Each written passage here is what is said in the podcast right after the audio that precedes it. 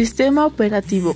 Un sistema operativo es un conjunto de programas que controla la ejecución del software de aplicación y actúa como una interfaz entre el usuario y el hardware de la computadora.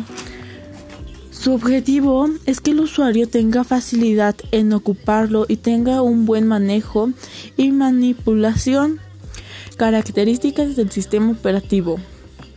Habilidad para desarrollar. Encargado de administrar el software. Administrador de los servicios periféricos. El sistema operativo da prioridad según las necesidades del usuario. Tiene una técnica para periféricos de entrada y salida. Tipos de sistema operativo. Multitareas. Deja que hagas varias actividades. La monotarea es solo puede ser, puedes hacer una cosa a la vez. La monosaurio es para que varios usuarios estén conectados a la misma computadora. Funciones del sistema operativo. Facilita el trabajo de usuarios, administrador del curso. Entorno del sistema operativo.